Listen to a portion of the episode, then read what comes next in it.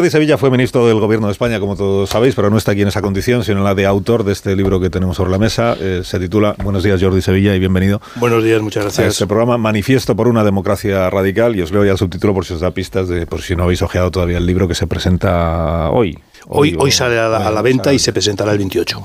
Eh, subtítulo del libro, un análisis del origen de la polarización, palabra de la que hemos hablado mucho en este programa, y una propuesta para superar la antigua dicotomía entre derechas e izquierdas. Se ha quedado antigua entonces la, yo creo que tal y como la estamos viviendo hoy, sí. Se ha quedado. Bueno, el manifiesto, eh, ¿a, quién, ¿a quiénes va dirigido este manifiesto? ¿Y qué es una democracia radical? Bueno, yo creo que el manifiesto va dirigido a todo el mundo, eh, desde una persona que soy yo, que está muy preocupado por hacia dónde están yendo las cosas, y no solo en España, sino en el conjunto de, del mundo, eh, con una algunos llaman derrota de Occidente, pero por lo menos claramente con un retroceso de Occidente.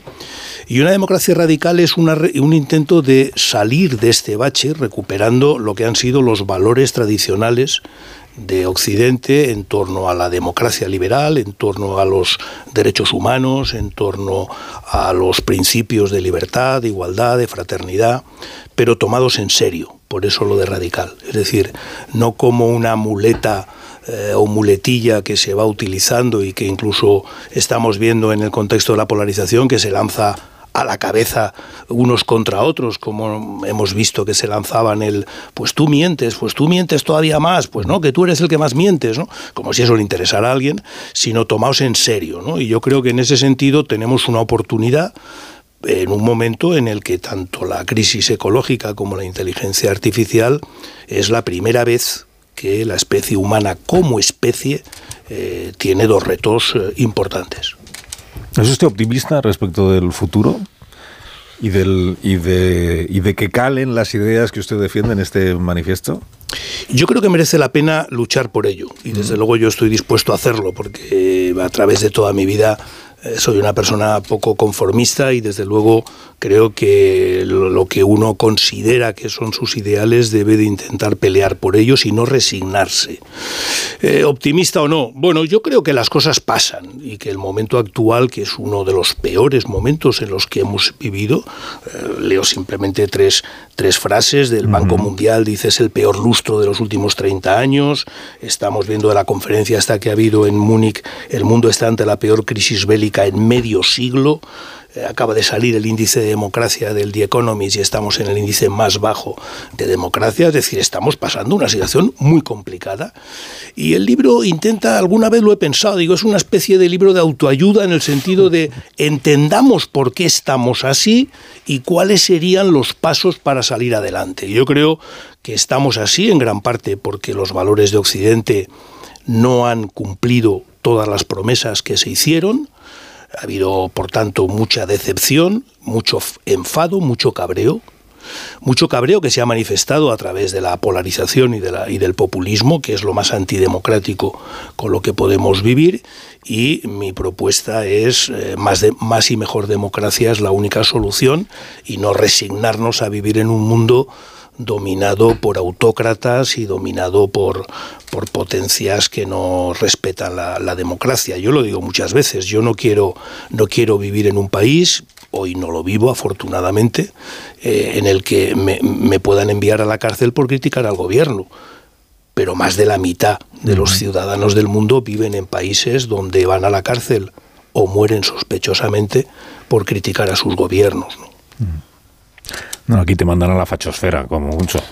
Bueno, pero ahí también se vive y se come, o sea que tampoco es tan grave, comparado con Navalny o con algunos otros. claro. ¿Y a todos comparado con qué? O sea que... Eh, escribiste en el libro sobre la polarización, que es un asunto que aquí nos interesa eh, siempre en esta tertulia. Dice la polarización es dividir a la población para crear bandos sobre los que construir todo el discurso posterior. Y para ello es determinante definir un nosotros y un ellos, que es en lo que se basa el populismo. Que polarización y populismo van, de, la mano, Van de la mano. Van de la mano. Eh, y yo le quiero preguntar, si cuando quien ha quedado segundo en unas elecciones generales, la noche electoral dice dice somos más y luego concurre a una investidura y dice somos el muro frente a la derecha ni un paso atrás, si eso es eh, polarización y si eso es populismo. Sí, claramente. Yo creo que lo es, con independencia de que sea cierto que los gobiernos los decide el Parlamento. Y en ese sentido, eh, igual que ha ocurrido en otros gobiernos autonómicos, eh, los que no han, el partido que más votos ha sacado no ha podido formar gobierno. Es verdad que es la primera vez que ocurría en el Parlamento, en el Parlamento de España. Pero, pero a mí me sorprendió, me sorprendió esa noche claramente esa, esa respuesta, ¿no? Eh, siendo, repito, legítima, creo que mm, no responde, desde luego, a lo que yo entiendo que debe ser una democracia radical.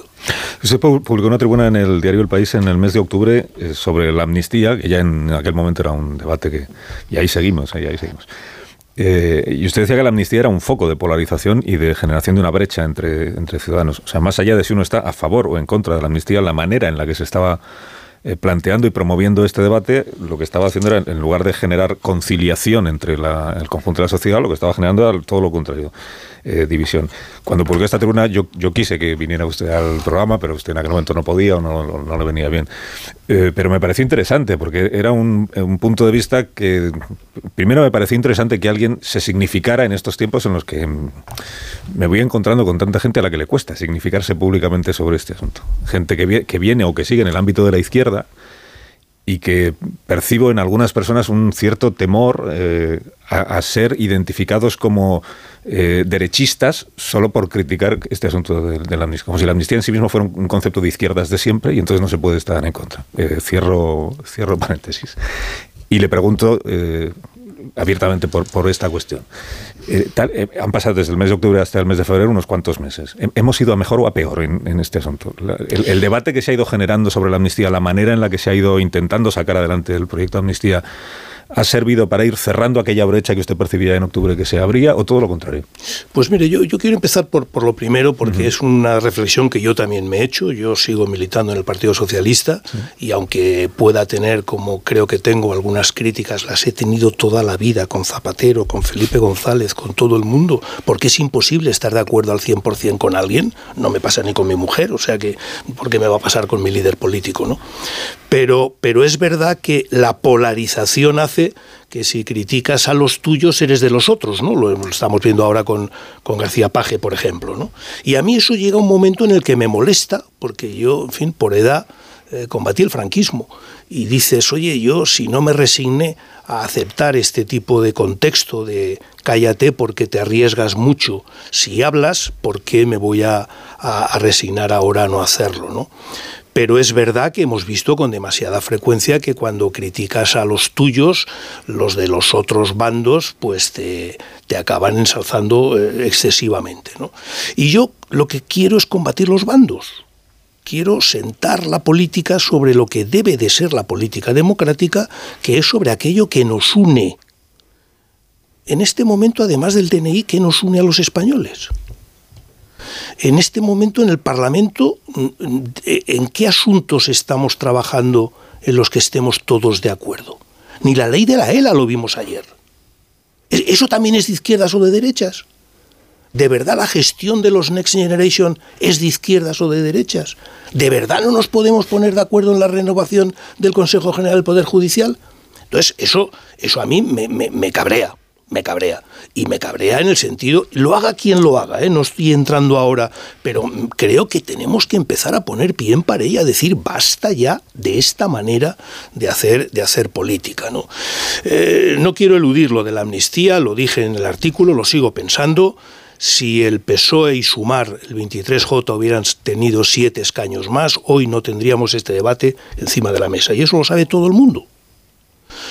Por tanto, creo que hay un eh, defecto de, inicio. Dicho esto, a mí me gustaría llegar a un momento en el que PSOE y PP pudieran proponer una situación de amnistía a unos independentistas catalanes que reconozcan su error y que se comprometan a no volver a cometerlo. Me gustaría ese escenario, no es el que tenemos ahora. Me mencionó solo de la ELA, antes leí yo lo que escribió hoy eh, Jordi Sabaté, creo que es en el diario ABC, es enfermo de ELA. Eh, han presentado la Confederación de Entidades de ELA eh, una proposición de ley en vista de, la que, de que la que presentó Ciudadanos la legislatura anterior no prosperó han presentado, y decía o dice Sabate hoy, como esta no es una proposición de ninguno de los partidos políticos, a ver si esta sí sale adelante. Lo cual, dicho en el Parlamento, es como una contradicción de la vida parlamentaria. Precisamente para eso están los, o sea, los partidos, si para algo están, es para ser vehículos de, ¿no? Pero eso es lo que yo creo que es el momento actual, repito, no solo de España, ¿eh? lo estamos viendo también en Estados Unidos, lo estamos viendo en otros países europeos, que es, me hago fuerte en la diferencia, lo convierto en una confrontación. Y desde ahí, lo siento, no se construye nada positivo. Y además es que lo hemos visto a lo largo de la historia. Es decir, si tú miras la historia de España, no digo ya de Europa, cada vez que hemos ido a trabajar sobre lo que nos une y nos hemos puesto de acuerdo en las cosas en las que tenemos que ponernos de acuerdo, que tampoco son todas, pero son muchas, nos ha ido bien. Cada vez que nos hemos atrincherado en nacionalismos excluyentes, en confrontaciones eh, identitarias excluyentes, cada vez que nos hemos en ideologías excluyentes, hemos acabado en catástrofe. No, no, no voy a decir en guerras, que también, en catástrofes, pero no aprendemos. Ese es el grito eh, que, que, quiero lanzar desde, desde el libro. Oiga, aprendamos de la experiencia. Es que estamos recorriendo un camino que hasta ahora hemos recorrido otras muchas veces a lo largo de la historia y acaba mal. Acaba mal. Por tanto, pongamos ya pie en pared y digamos, oye, vamos a ver, en estos cinco temas nos ponemos de acuerdo porque unen, construyen país, construyen democracia y en estos otros, pues oye, seguimos discutiendo si el impuesto de patrimonio hay que subirlo, bajarlo o suprimirlo. No pasa nada, es legítimo. ¿no?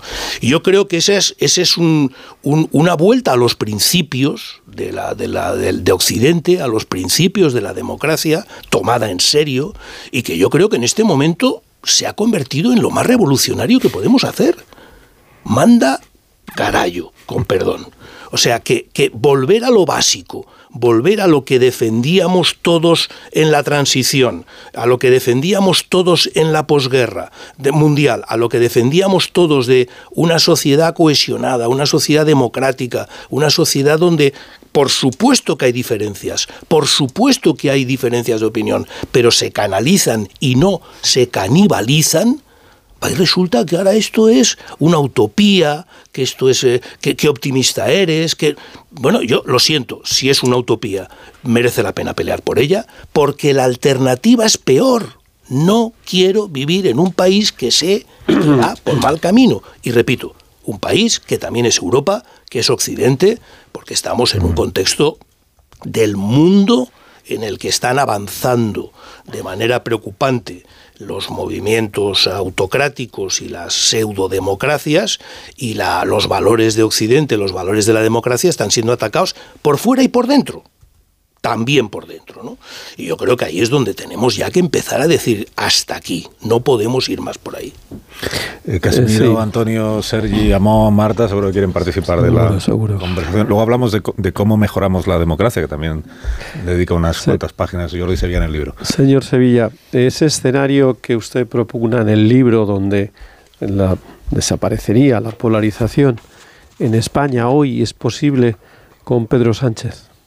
Yo, no le pongo nombres, de verdad. yo conozco yo le pregunto. conozco a Pedro Sánchez y, bueno, es una persona que, con la que he trabajado, además, es el secretario general de mi partido y también creo que es una persona que depende un poco del contexto, mm, tiene una gran capacidad para adaptarse al contexto. ¿no? Y por tanto, mm, yo con Pedro Sánchez firmé un acuerdo de gobierno con Ciudadanos que nos hubiera dado paso a un gobierno totalmente distinto del que luego se hizo con Podemos, ¿no? y también aquel era Pedro Sánchez. ¿no? Quiero decir que, que, mm, lo, lo que quiero es huir de esta sensación de que mis amigos del PP dicen es que con Sánchez no se puede y mis amigos del PSOE me dicen es que con este PP no se puede. Mire, no, o sea, esto no puede ser. No puede ser, porque seguimos en la lógica de buscar culpables, que es la lógica de la polarización. Y yo quiero buscar soluciones. Y por tanto, me da lo mismo. Creo que hay que poner encima de la mesa soluciones que muchas de ellas son de sentido común. Oiga, en esta legislatura no hacía ya falta, no solo lleva retraso cinco años eh, la renovación del Consejo General del Poder Judicial, también la renovación del modelo de financiación autonómica lleva unos cuantos años. ¿Alguien piensa que se puede renovar el modelo de financiación autonómica con un sistema complejo como el que tenemos en España, en el que hay comunidades gobernadas por un partido, por otro, gobierno central por un partido, por otro, sin que haya grandes acuerdos entre el PP y el PSOE? Pero es que, claro, si de verdad nos creemos que la financiación autonómica es la financiación de los servicios públicos esenciales y que más afectan a los ciudadanos, mm, no debería de estar sometido al arbitrio de tú mientes, pues tú más. Deberíamos de exigirles que se pongan de acuerdo, como nos hemos puesto de acuerdo en la negociación de la financiación autonómica otras muchas veces a lo largo de la historia, y resolver ese problema. última, la última la, última reforma de la financiación autonómica de la época de Zapatero. La época de Zapatero, sí. Estaba yo todavía en el gobierno con...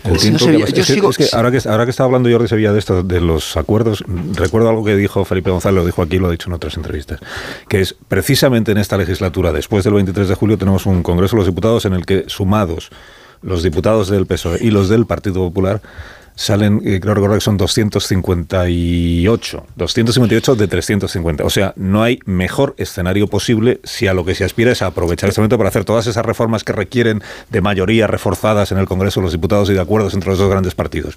Y justo eso es lo que ninguno vemos en el horizonte. Carlos, eso, dos cosas totalmente de acuerdo. Uno, esto no significa que desaparecen las diferencias. No, no, significa que se colocan las diferencias donde tienen que estar, donde tiene sentido que esté y no donde no tiene sentido, que es en aquel aquello en lo que tenemos, aquello que se llamaba cuestiones de Estado, eh, una cosa que era, ¿os acordáis? El interés general.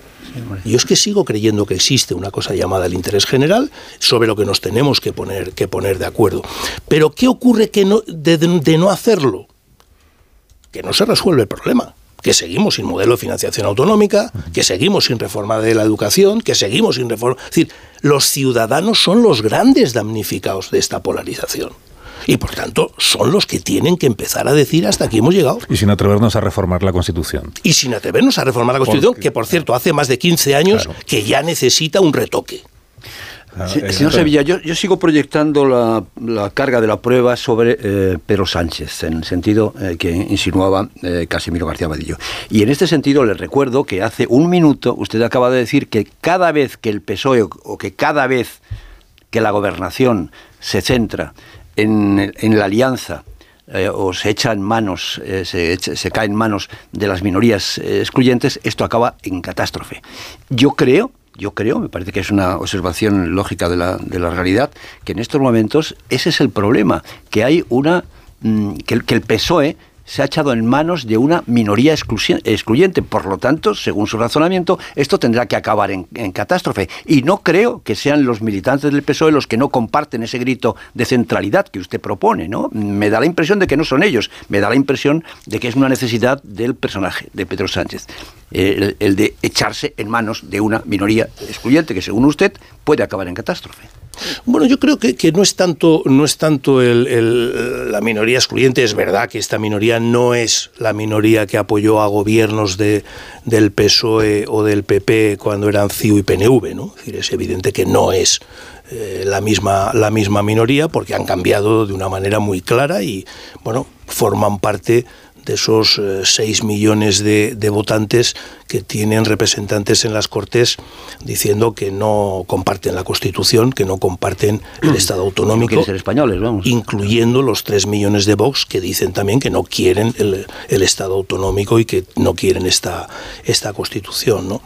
El problema es que tal y como estamos moviendo los, las piezas, eh, la, otra conclusión de su análisis eh, sería que eh, el PP y el PSOE tenían que haberse puesto de acuerdo sobre un apoyo de uno de los dos en la formación del gobierno. ¿no? no estoy hablando de un gobierno de concentración, yo creo que esto en España no somos alemanes, ni falta que hace. Yo lo que quiero es un acuerdo sobre 10 puntos concretos de, reforma importante de, del país. ¿no? Pero o, rompemos ese juego en el que hoy está la política encerrada, que es única y exclusivamente el acceso a la Moncloa. El acceso a la Moncloa. Y yo llega un momento ya en el que, y repito que yo sigo militando en el PSOE, sigo teniendo mis ideas, las mismas que tenía desde hace muchos años, eh, me da lo mismo quién esté en Moncloa. De verdad. Lo que me interesa es lo que hace desde Moncloa. Y lo que le criticaré o no es lo que hace desde Moncloa. Pero esta algo que puede acabar en catástrofe, le pregunto, ¿cree que esto puede acabar en catástrofe? Bueno, yo creo que no, no más de la que ya tenemos, quiero decir, o de la que ya hemos podido generar en un contexto en el que mm, razonablemente podíamos haber llegado a una investidura de Feijó, también con un apoyo del PNV y de Chunz, que los dos también dijeron muy claro que si no es por Vox podían haber hablado y haber llegado a acuerdos, como se ha podido llegar. Esto lo dijo Feijó en el debate y tenía razón. Ni PNV ni Chunz son rojos peligrosos y por tanto esto del gobierno de progreso, pues bueno, es, es casi para evitar cualquier otra, cualquier otra alternativa. Pero estamos en el ombligo del político. Y yo lo que quiero es ponerme en el ombligo del ciudadano. Oiga, pónganse de acuerdo en los temas, en resolver los temas que a mí me afectan y que solo se pueden resolver si ustedes se ponen de acuerdo. Usted mismo ha mencionado como tema en que podría ponerse de acuerdo el de la amnistía. Ha dicho que en otro escenario, en otras circunstancias. Sí. Eh, pero ¿no le parece que la amnistía, tal como se plantea, eh, tiene muy poco que ver con el propósito de arrepentimiento de quienes cometieron delitos y tiene mucho que ver con que el Estado asuma una responsabilidad y que establezca a través de esa responsabilidad la existencia de delitos políticos. Lo digo porque estos son los términos en que se está concediendo una amnistía. Bueno, ¿Comparte esa idea de la amnistía tal como se está no, yo, yo, creo, y lo he dicho con toda claridad, si el 23J, el PSOE y Sumar hubieran tenido siete escaños más, no estaríamos hablando eh, de la amnistía y por tanto yo en este sentido sobre la amnistía pienso exactamente lo mismo que pensaba Pedro Sánchez hasta el 23J. Y ahí me he quedado, ¿no? Eh, yo lo que quería decir es que en algún momento tenemos que eh, incorporar a los independentistas catalanes que quieran ser incorporados a recuperar un cierto proyecto de España. Y creo que una solución a los problemas del independentismo catalán no puede ser nunca un 155 permanente o de nuevo una polarización en la que esta vez mis enemigos son eh, los que quieren salir de España. La, la gente que en España no quiere vivir en España, a mí me parece que es legítimo es legítimo. Pueden pensar tranquilamente que no quieren ser españoles. Bueno, hay cauces. La democracia es eso, cauces que establecen por dónde puede usted caminar para intentar convencernos a muchos y a la mayoría de que esto se pueda llevar adelante. Esa es la democracia. No es lo que pasó. Se penaliza el comportamiento, no, la idea. Exacto. No es lo que pasó en el 2017, ¿no? Pero, pero yo lo que, lo que creo en ese sentido es que me gustaría que llegara un momento en el cual esa llamada reconciliación con una parte de los catalanes, nunca nos olvidemos, los independentistas son como mucho la mitad de los catalanes, no el 100% de los catalanes, eh, que fuera un gesto conjunto como fue conjunto la aplicación del 155. Me gustaría. Bueno, ahí sí que es un wishful thinking posiblemente, ¿no? Eh, Sergio. Ah, sí, citaba usted el, tema del Consejo General del Poder Judicial, ¿no? es una de las cuestiones que están mm. encima de la mesa. Lo que pasa es que no, no mm, bueno, apelaba pues a, un acuerdo. La pregunta es, bueno, ¿y qué tipo de acuerdo? Y en cualquier caso, como usted habla claro, ¿quién cree que tiene la, responsabilidad o la mayor parte de la responsabilidad en ese asunto? Luego, una puntualización. Cuando usted dice lo que defendíamos todos en la transición, yo no estaba, pero algo he leído, no todo el mundo defendía exactamente lo mismo, e incluso en el momento de cristalizar la Constitución hubo abstenciones en, capítulos importantes como el tema territorial. Otro, otro tema me ha parecido interesante es cuando usted recuerda, y además tiene toda la razón, cuando dice que de hecho Pedro Sánchez intentó inicialmente pactar con Ciudadanos. Pues me, quería que, que entonces arreglara un poco eso, lo explicara un poco, mejor, pero además quiero recordar que además Pedro Sánchez incluso rogó encarecidamente la abstención del PP a lo largo de todas las legislaturas jamás ha habido un pacto, un pacto de de grandes mayorías entre el Partido Popular o antes Alianza Popular con el Partido Socialista. Solo en una ocasión, solo en una, solo en una, uno de estos partidos ha votado al otro para lograr la, investidura. Fue precisamente con la que precipitó la caída de, Sánchez. Pero ciertamente el Partido Socialista hizo posible la, investidura, en este caso, que lo recuerda, de, Rajoy. Mm. Hombre, yo, yo, yo, no sé, eh, has planteado, has planteado muchas cosas, ¿no? Pero, pero mm, eh, yo creo que el tema del Consejo General Judicial está ya demasiado manido, ha hablado todo el mundo, gente mucho más experta que yo, ¿no? Eh, para mí es una prueba de cómo algo que está ocurriendo no se le había ocurrido a nadie que pudiera pasar. Es decir, cuando se establece los mecanismos de elección y de renovación del Consejo General del Poder Judicial, pues a nadie se le ocurre que uno de los dos grandes partidos se niegue a hacerlo. No se le ocurre. Porque si no hay soluciones, yo he propuesto alguna, pero vamos, son de, cajón. Podrías decir, oiga, si a los tres meses no se ha renovado, pues se hace un sorteo y por sorteo entre los candidatos se elige y ya está, ¿no? Eh, nadie pensó en esta situación, ¿no? El problema es que, claro, eh, la negativa que de momento estamos viendo del Partido Popular, te deja una situación en la que dices, bien, supongamos que mañana Feijó es el presidente del gobierno, ¿alguien se cree que el Partido Socialista en la oposición va a renovarlo? ¿Vamos a estar en este juego de, patio de colegios de verdad? ¿Y qué significa eso?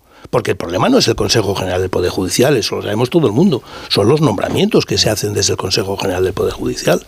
Bueno, eso eh, es un lanzamiento de un mensaje muy claro de, digamos, eh, potente influencia de, eh, del, no del Parlamento, sino de los partidos políticos sobre, sobre, el, poder, sobre el poder judicial. ¿no? Yo, creo que ese tema merece, merece una democracia radical muy fuerte, ¿no? Eh, en los dos sentidos. Yo no, no soy un experto jurista, pero a mí esto también de que un juez emita la sentencia y luego se ponga a buscar el delito, también me parece raro, ¿no? O sea, me parece que, que, que y que nadie le diga nada. Por ejemplo, el Consejo General del Poder Judicial, que debería ser el que le llamara la atención. ¿no? O, aclaramos eso, o aclaramos también con eso por qué los procedimientos judiciales se alargan años y años y años y años. ¿Por qué no tenemos una democracia, eh, una, una, judicatura que funcione de una manera más, más rápida? me preocupa mucho más ese tipo de temas. ¿Y que funcione de una manera más rápida es de izquierdas o es de derechas? Por tanto, ¿por qué no se pueden poner de acuerdo en hacer una reforma del procedimiento, una digitalización, en hacer una serie de cosas que me parecen mucho más importantes para los ciudadanos que eh, la renovación del Consejo General del Poder Judicial, que se acaba convirtiendo, se acaba convirtiendo en un mito casi, ¿no? Es decir, si, algún día se desbloquea, ya no sabe, muchos políticos parecerá que no saben ya de qué hablar, ¿no? Y yo con lo de la transición, perdona, pero yo sí que voté la Constitución y la volvería a votar y la viví y la viví desde un partido de izquierdas que se fue aproximando a la Constitución. Eh, es evidente que no, no, no, no hay un 100% de respaldo en absoluto, ¿no? Pero en aquel momento sí que creo que había dos o tres cosas muy claras, ¿no? Eh, primero, eh, todos estábamos por lo común, no por lo que nos separa, sino por lo que tenemos que tener juntos. Nadie quería volver atrás a ningún pasado ni al corto ni al largo plazo. Y en aquel momento todo el mundo tenía un proyecto de país muy fácil, queríamos ser como Europa. Punto. Y esas dos cosas nos unían, ¿no? Mi pregunta es, vuelvo a hacerla, ¿qué nos une ahora? Bueno, yo ¿Qué tenemos en común? en el capítulo territorial ese consenso no, estuvo, y eso es muy significativo, porque si, hay cuatro problemas que heredó la democracia... Totalmente de acuerdo la reforma del ejército, la reforma del campo, el tema de la iglesia y el tema territorial. Es verdad que en todo caso el tema territorial, creo recordar que Alianza Popular se abstuvo, no creo creo que no llegó a votar que no, pero se, abstuvo. Y eh, en el referéndum eh, de la Constitución el Partido Nacionalista Vasco también tuvo ahí un punto de discrepancia, ¿no? Pero por ejemplo, Convergencia y Unión fue uno de los máximos defensores de ese de ese principio, ¿no? Convergencia proclamó en el Congreso de los Diputados nos hemos autodeterminado en la España de las autonomías. Esa fue la declaración del diputado que habló en nombre de lo que entonces se llamaba minoría catalana. Y se decía, es que representa a la sociedad catalana. Bueno, en realidad representaba una parte de la sociedad catalana porque el PSC representaba otra y porque el diputado de Esquerra Republicana, que tenía uno, y él sí estaba en contra de. Eso ocurre también con el Partido Socialista y el Partido Popular. Representan a una parte de la sociedad española. Claro, claro, pero mucho, mucho mayor, mucho mayor. Sí, pero, sí, he dicho, 200, sí, pero es lo mismo al final. 200, se atribuye a 258 diputados en el Congreso Popular actual. está en el Congreso. 258 y estamos estos días pendientes de si los siete de Junts per Cataluña apoyan la amnistía para que apoyen luego los presupuestos. Pero eso es la democracia, ¿eh? Nadie tiene el 100%, afortunadamente. 258 lo subrayo solo por una cosa que voy a decir y ya, y ya despido a Jordi sabía que tendrá cosas que hacer. Eh, es que se da la paradoja, en mi opinión es una paradoja, de que en este momento no se puede elegir un vocal del Consejo del Poder Judicial porque requiere de mayoría reforzada, es decir, porque tiene que representar el consenso de la sociedad representada en el Parlamento y necesita de tres quintos, pero sí se puede aprobar una amnistía con tener la mitad más uno. Y esto a mí me parece que es una situación muy paradójica. Que, haga falta menos respaldo social representado en el Congreso para hacer una amnistía, que, es, que nunca se ha hecho en la España constitucional, y sin embargo no, se, no, no, para elegir un vocal del Poder Judicial, que, que, no se elige por lo que todos sabemos que no se elige, y es porque los partidos llevan 40 años haciendo una interpretación, en mi opinión también, eh, distorsionada de lo que dice la Constitución y de lo que dice la ley del Poder Judicial.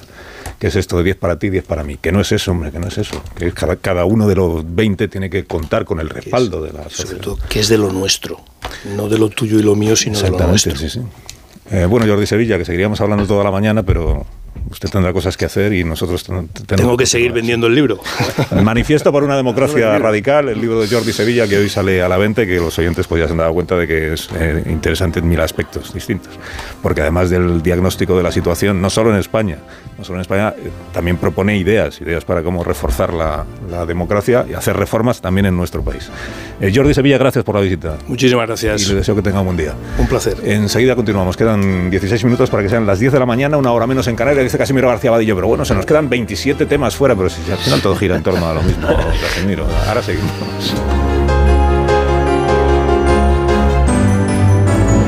Más de uno. Onda Cero. Carlos Alsina.